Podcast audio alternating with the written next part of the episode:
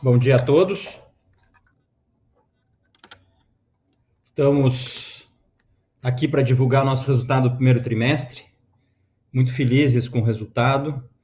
Um momento único da companhia. Eu diria que atingimos os bons tempos da companhia em que o computador volta a ser pessoal, em que os nossos novos negócios todos começam a ser significativos apesar de todos os problemas hoje que nós temos na área de compra de componentes, né, que chamamos de supply, principalmente circuitos integrados, a gente tem uma, um resultado muito bom, que vem coroar todos os nossos esforços dos últimos anos.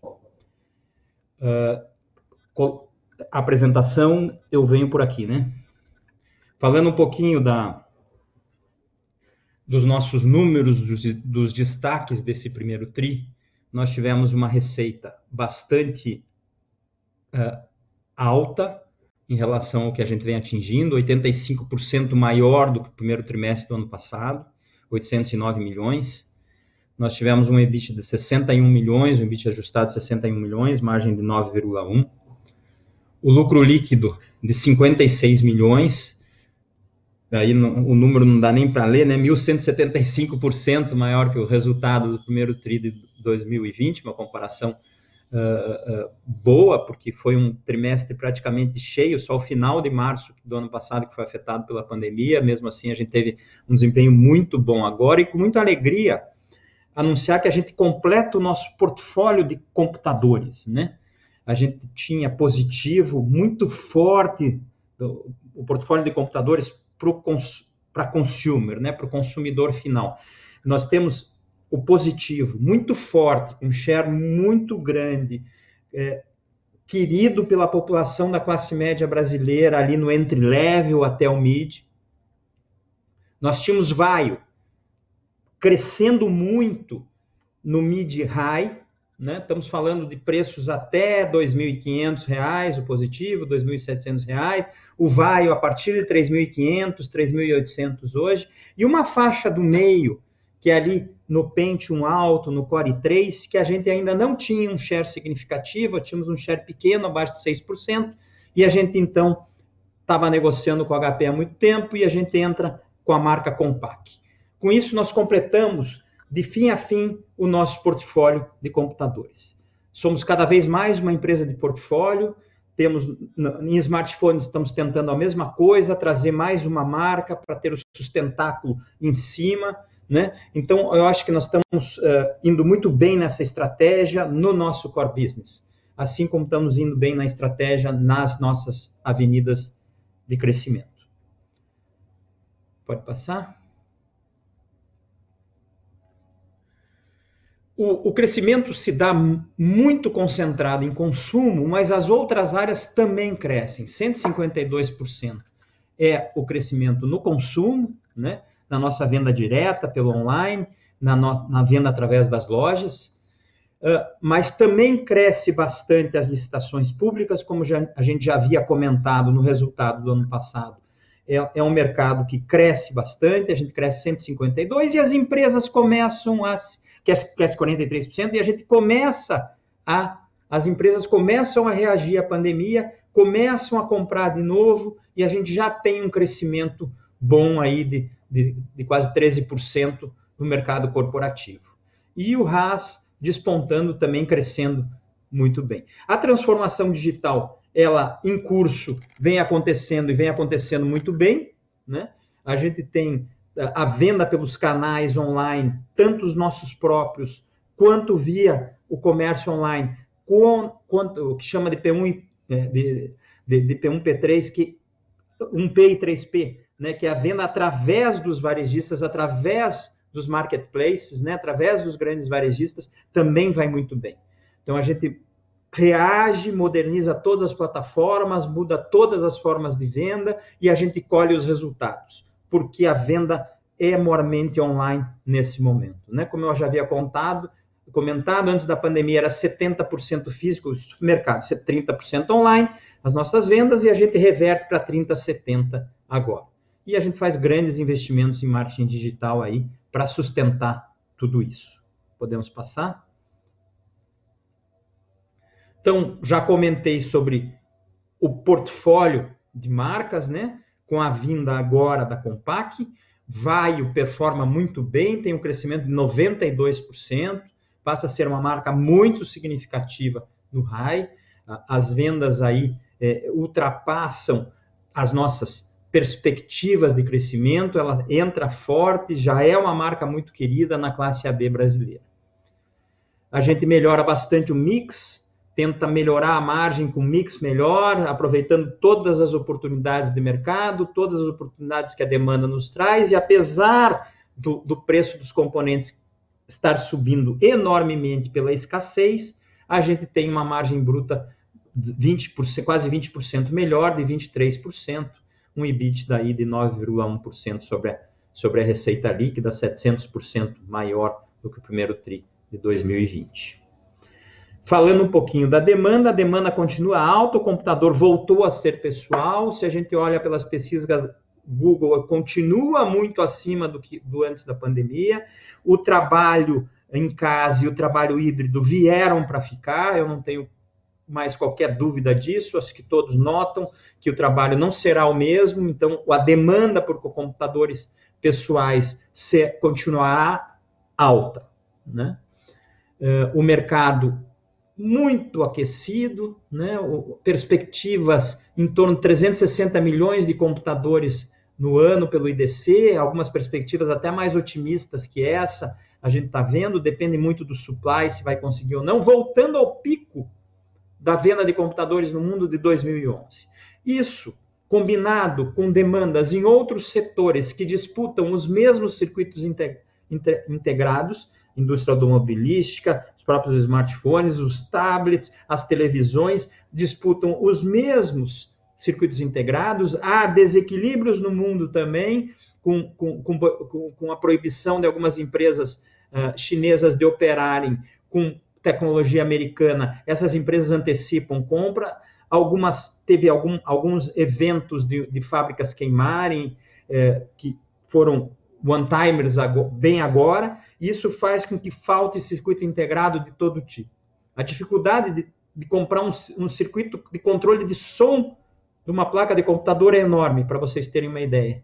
E os, e os circuitos integrados do LCD, porque o LCD é disputado por toda a cadeia, por todos os eletrônicos, né? Passa, é, encarece muito e, e é muito difícil comprar. Nós poderíamos estar vendendo bem mais do que estamos vendendo se não fosse as restrições de fornecimento de componentes. Mas estamos conseguindo entregar pelo menos aquilo que a gente, aquele mínimo que a gente gostaria de entregar e, e entregamos esse número de, de, venda bastante bom aí no primeiro trimestre e continuamos con conseguindo entregar um mínimo necessário para crescer bem esse ano uh, uh, na, em todos os nossos canais. Podemos passar? Então, repetindo um pouquinho uh, o, o, gráfico que a gente apresentou para sedimentar esse nosso momento, né? em que a gente explica, a gente começa a cada vez mais explicar nessas nossas grandes três divisões de negócio, temos uma, uma vice-presidência para cada uma delas, né? uma vice-presidência de, de consumidor, uma vice-presidência de corporativo, uma vice-presidência de instituições públicas, muito focadas em cada um desses mercados, explorando todas as oportunidades que vêm de cada um desses mercados. Então, computadores a gente vende para todos, os celulares para todos, os tablets para todos, os periféricos para todos. Temos as urnas eletrônicas, que é esse projeto que a gente vem comentando, tão debatido aí publicamente. Nós temos os servidores que vai muito bem no corporativo e instituições públicas o projeto de pequeno varejo, puxa, as nossas vendas no primeiro trimestre do ano passado foi para cerca de 150 varejistas. Nesse primeiro trimestre foi, foi para mais de 700 varejistas. Então, este projeto de permear todo o varejo brasileiro, não importa o tamanho, tem dado muito certo. A Casa Inteligente continua a crescer, continua a crescer alto, né? É, é, a demanda por produtos de automação residencial continua muito grande. A gente começa a explorar também o mercado corporativo com isso, nos escritórios inteligentes, e na venda para as construtoras, por exemplo, já embarcarem nos seus, nos seus apartamentos, nas suas casas, a nossa inteligente. Tecnologia educacional não está tão bem porque as escolas continuam fechadas, né? Então as prioridades da escola são outras, mas a digitalização do ensino se mostrou muito, muito necessária. Então a gente acredita que essa área vai crescer muito, a gente tem um projeto muito audacioso para a tecnologia educacional para os próximos anos. A alocação continua crescendo, uma tendência mundial, a gente continua indo bem, ele vai tanto no corporate como instituições públicas, e as soluções de pagamento que a gente começa, não deixa de vender para o maior adquirente, mas começa a vender também para outros adquirentes e subadquirentes. Então, só falando um pouquinho das receitas, de como se dividem as nossas receitas, 62% consumer, 15% corporate, corporativo e 23% instituições públicas. Por produto, o nosso carro-chefe continua sendo computador, é, depois vem celulares, servidores, tablets, tablets com 14%, celulares 24%, computadores 46%, servidores 3%, serviços já de maneira significativa 4% e demais componentes, um conjunto de coisas 9%.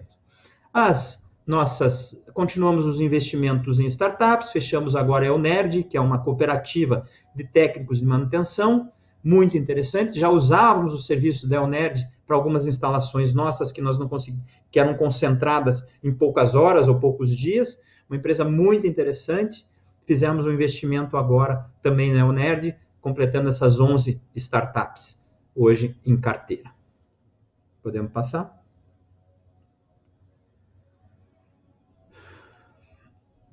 Falando um pouquinho mais especificamente do mercado consumer, já falei do mercado mundial de computadores, né, dos 360, 357 milhões que o IDC indica, alguns indicam mais. O computador voltou a ser pessoal, essencial na nossa vida, todos nós percebemos isso. Níveis de estoque dos varejistas ainda muito baixos, mais baixos que do quarto tri de 2020, o que mostra que ainda tem uma esteira grande de crescimento de mercado, de, de possibilidade de venda, tem que, vai equilibrar alguma hora esse mercado, por questões de supply não se consegue equilibrar. O volume eh, e, e, limitado sempre por causa do supply. Né? Uh, o Brasil, o, o volume vendido é 20% maior que o volume do primeiro TRI de 2020, limitado por supply, que senão teria sido muito maior. E a nossa receita bruta no segmento de consumer chega a 500 milhões de reais a partir de 200 milhões de reais no primeiro tri do ano passado, 150% de crescimento. Podemos passar? Só mostrando aqui um pouquinho de como estamos anunciando com o PAC, né?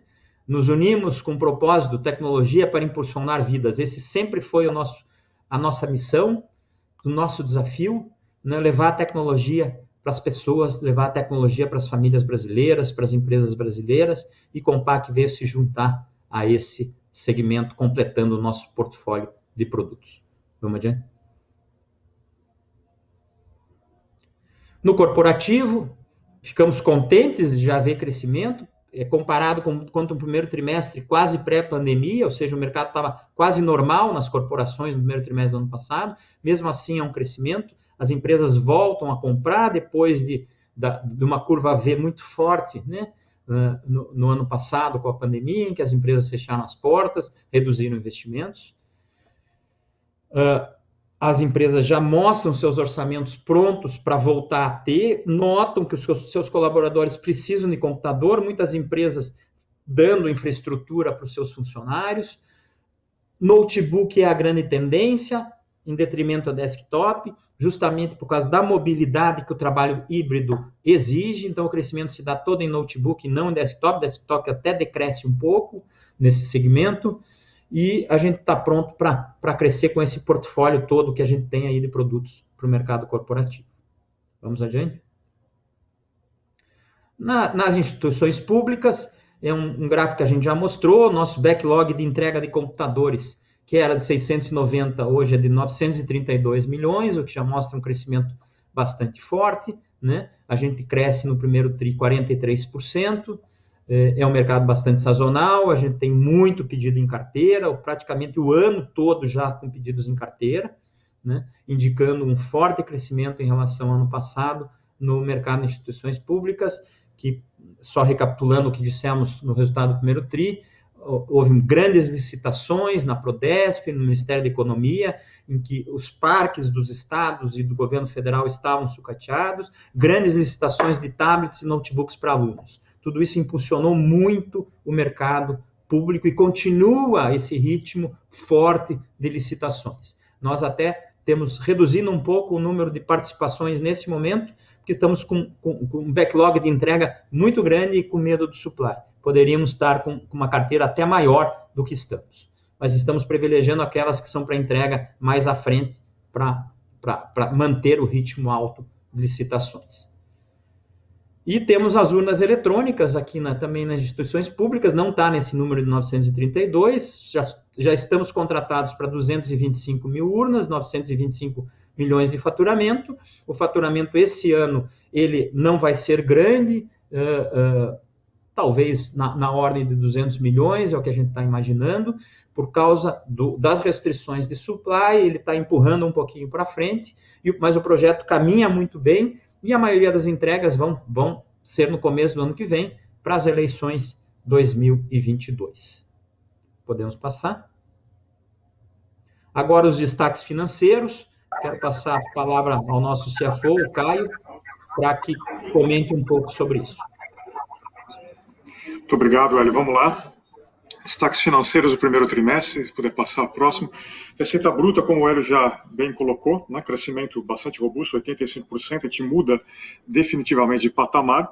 Lembrando que no, no quarto TRI a gente teve uma receita bruta de 887 milhões, então a gente realmente está num nível né, bastante diferenciado em relação ao passado. Quando a gente olha a receita bruta por unidade de negócio, também já foi mostrado anteriormente, o grande destaque continua sendo o, o segmento consumer, né, predominância, né, 62% do total da receita, mas uh, instituições públicas reagindo, né, 23% agora, lembrando no quarto trimestre era 21%, então está tendo um crescimento, tá, e o corporativo também começando a reagir, mas no cômputo geral ainda um pouco menor, 15% do total. Quando olhamos a receita bruta por produto, que também já foi bastante ressaltado, notebooks crescendo bastante devido à mobilidade, né, desktops decaindo, né, nós temos um mix aqui mais favorável, né, tanto em relação ao, ao primeiro TRI do ano, do ano, passado quanto ao quarto TRI do ano passado, porque nós estamos tendo crescimento também em mobilidade, né, quando a gente olha essa linha celulares e tablets, né, de 22% vai para 25%, muito puxado por tablet, né, que teve um crescimento maior,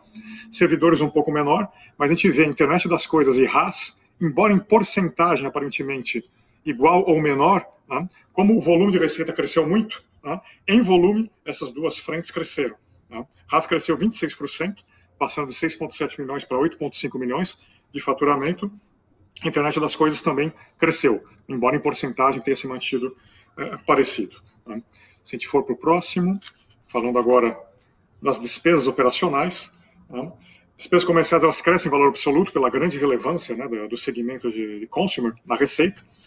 É, portanto, há mais despesas relacionadas a marketing, fretes e todo tipo de despesas diretamente ligadas à atividade comercial, Porém, porcentagem da receita a gente vê um ótimo controle. Né? É, essa porcentagem, inclusive, diminuiu. Ela, ela sai de 14,7% no primeiro TRI de 20 para 12,9% no primeiro TRI de 21. Em DNA, a gente vê né, estabilidade mesmo um novo patamar de receita, né, 85% superior, o que demonstra um forte controle de custos fixos que a companhia realiza e vai continuar realizando. Né. Se a gente for para o próximo, falando um pouco do resultado financeiro, embora a gente tenha tido né, um ganho maior em variação cambial, em torno de 6 milhões de reais, versus o primeiro trimestre do ano passado, né, devido à forte evolução do dólar, né, vamos lembrar que o dólar ele fechou uh, ao final do primeiro trimestre 21 em 5,70 em relação ao real. Né. Esse resultado financeiro ele demonstra que a companhia está com as despesas financeiras muito bem controladas, porque a gente está financiando uma operação bem maior, né, 85% maior, né, e mesmo assim a gente tem um resultado bastante em linha com o primeiro trimestre de 2020. A gente for para o próximo, falando um pouquinho da retomada da nossa lucratividade, né, nossa rentabilidade, aqui a gente vê né, o EBITDA né, saindo de um, de um prejuízo né, de 10 milhões né, aproximadamente no primeiro TRI de 20 para um número bastante robusto no primeiro TRI de 21, 61 milhões de resultado positivo, que reflete tanto o melhor mix de produtos, como nós já mostramos, né, como o repasse também de aumento de custo dos insumos atrelados ao, ao câmbio, né, o bom repasse, e também a forte gestão de custo fixo, como nós também já ressaltamos. Esses três elementos fazem com que o EBITDA tenha uma evolução nítida. Né? A mesma coisa no lucro líquido, dá um salto de 1.200%, saindo de 4 milhões para 56 milhões. Mas aqui o que é interessante também notar é o seguinte: ambos os números são bastante em linha, o EBITDA e o lucro líquido. Tá? O que demonstra que num, num trimestre, como o primeiro trimestre de 21, onde nós não tivemos eventos não recorrentes, e a mesma coisa no primeiro trimestre de 20, né? portanto eles são comparáveis, né? demonstram uma forte eh, performance operacional da companhia, já que ambos os números vêm bastante em linha. Se a gente olhar também pelo EBIT, a gente não está trazendo o EBIT aqui, mas ele foi de 40 milhões, né? então a gente vê realmente que todos os números operacionais estão alinhados e em patamares uh, bastante elevados. Se a gente for para o próximo, a gente fala agora mais o lado de balanço, né? posição de caixa e endividamento a gente vê uma posição de caixa bastante confortável, né? maior do que a posição do primeiro trimestre de 20, por 13% superior, 525 milhões.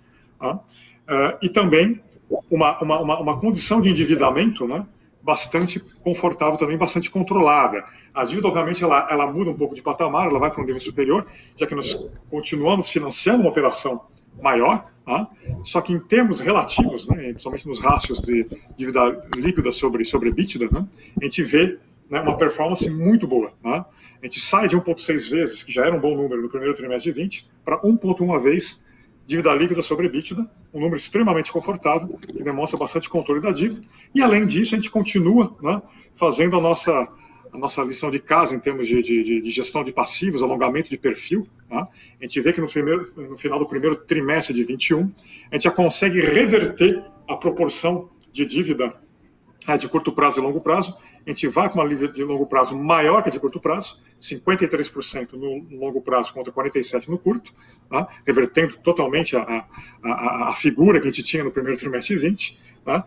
com a conclusão da, da emissão de debêntures, né? 300 milhões, é, quatro anos né? de, de, de, de, prazo, um duration médio de 23 meses, tá? que foi utilizada majoritariamente para esse reperfilamento de passivo, pagando-se dívidas de curto prazo mais caras, né?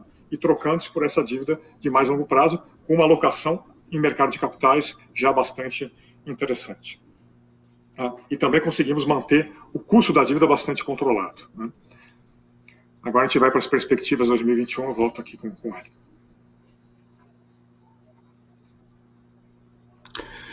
É, já comentei bastante sobre isso, mas só tentando dar uma perspectiva do que está acontecendo e vai acontecer em cada um dos segmentos.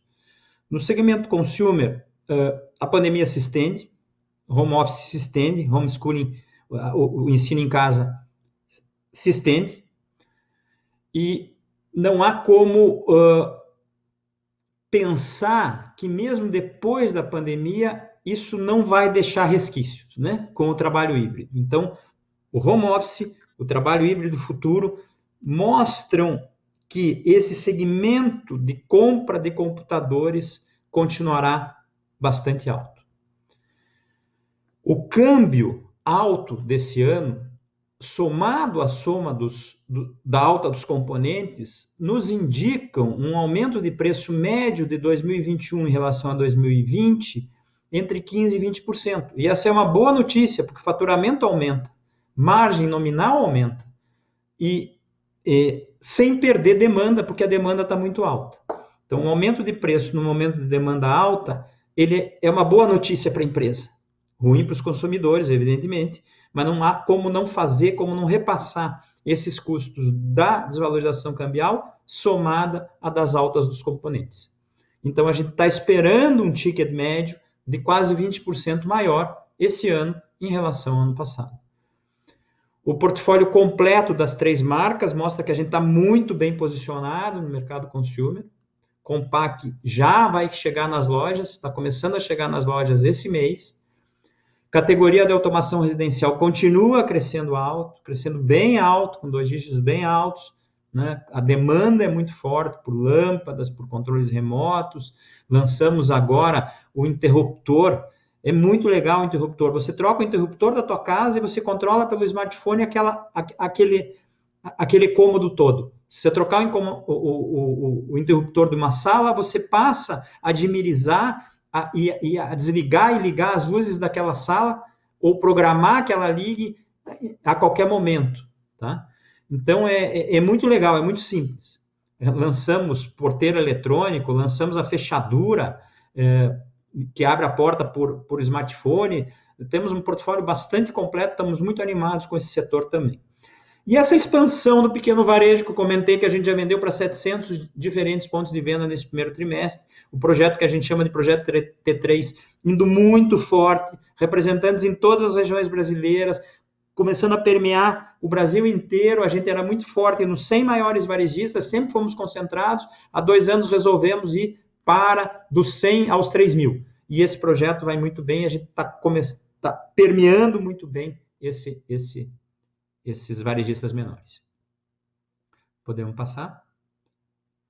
No corporativo, a renovação do parque, a troca por notebook é uma realidade, né? Pelo trabalho híbrido, pelo trabalho em casa. Aquelas empresas que têm mais questões de segurança, como grandes bancos, continuam comprando para os seus funcionários, porque ela tem essa, essa preocupação. Nem todas as empresas dão computadores aos seus funcionários, mas admitem os computadores dos funcionários. Mas esse, essa combinação é muito grande de consumer e corporativo, embora a, o crescimento do corporativo bastante menor, indicado em 12,5% no IDC, a gente viu exatamente 13% no primeiro trimestre. Uma tendência de aumento de ticket médio muito parecida com a do consumer, né, se aproximando de 20%.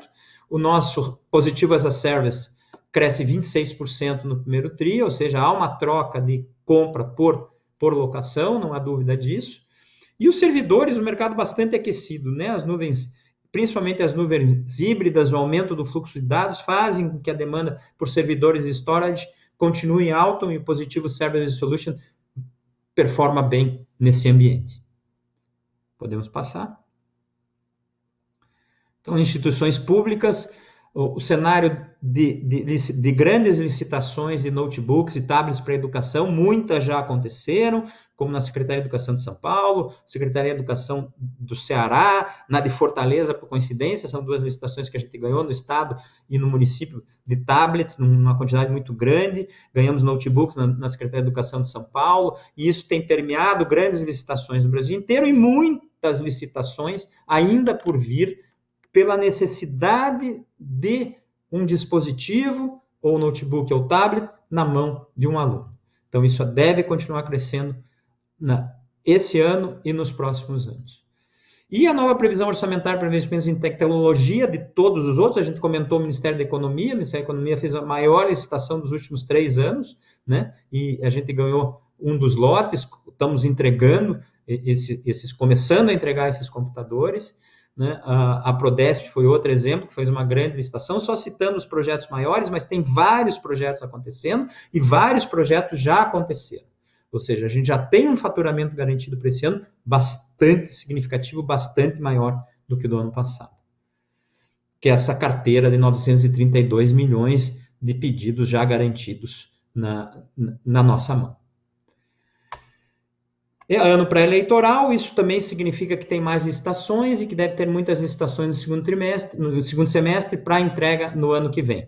Né? A, a, as entregas ficam um pouco prejudicadas no fim do ano que vem, durante as eleições, tem lá um interregno de dois, três meses que não se pode nem comprar, nem não se pode comprar, não pode ter editais de licitação, então o governo adianta para o último trimestre, semestre desse ano e primeiro semestre do ano que vem.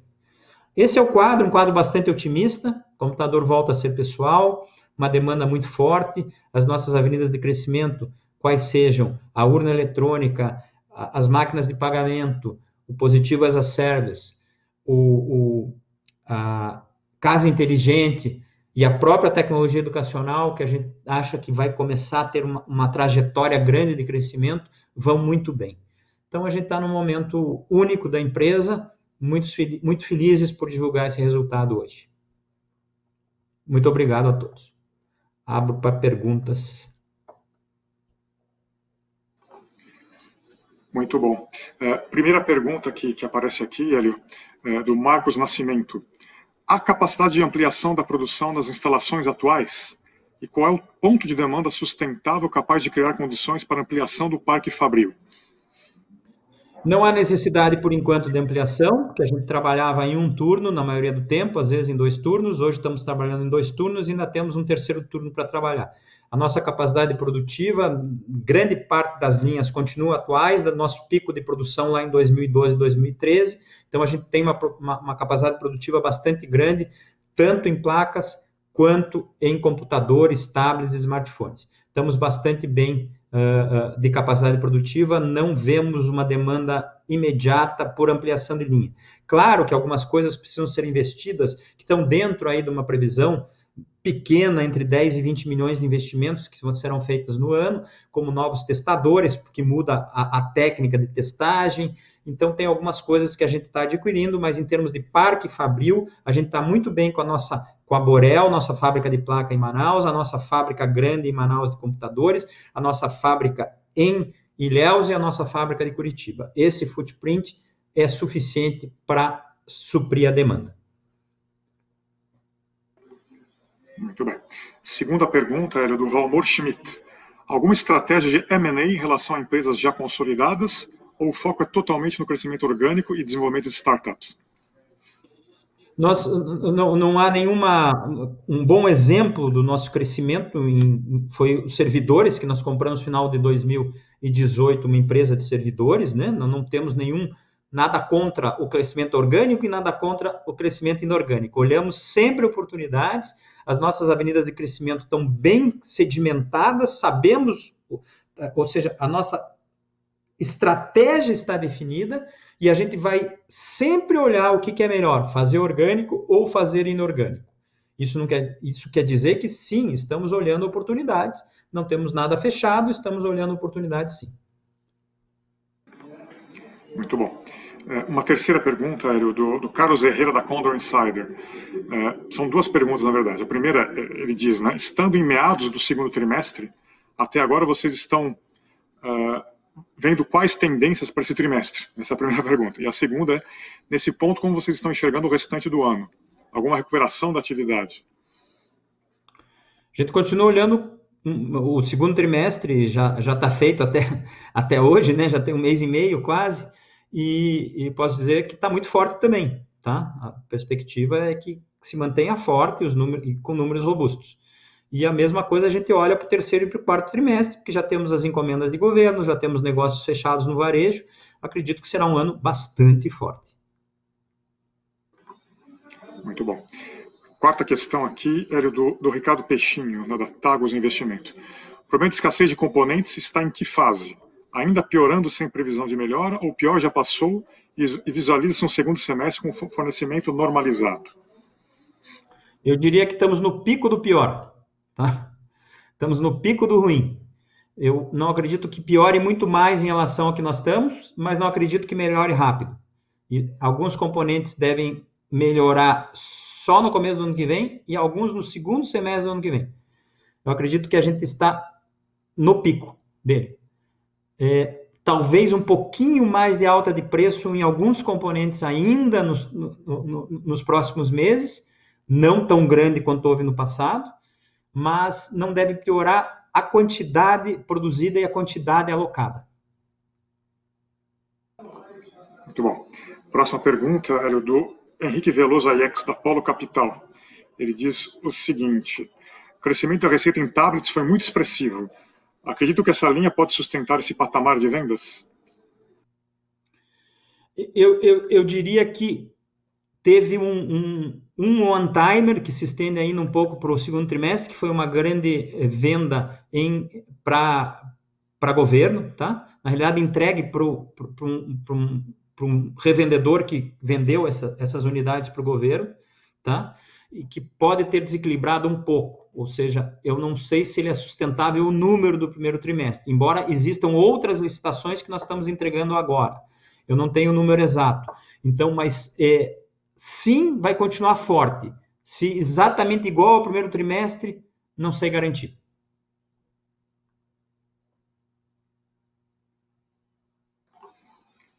Por enquanto, não mais perguntas. Vamos dar um pouquinho mais de tempo para ver se aparece mais alguma.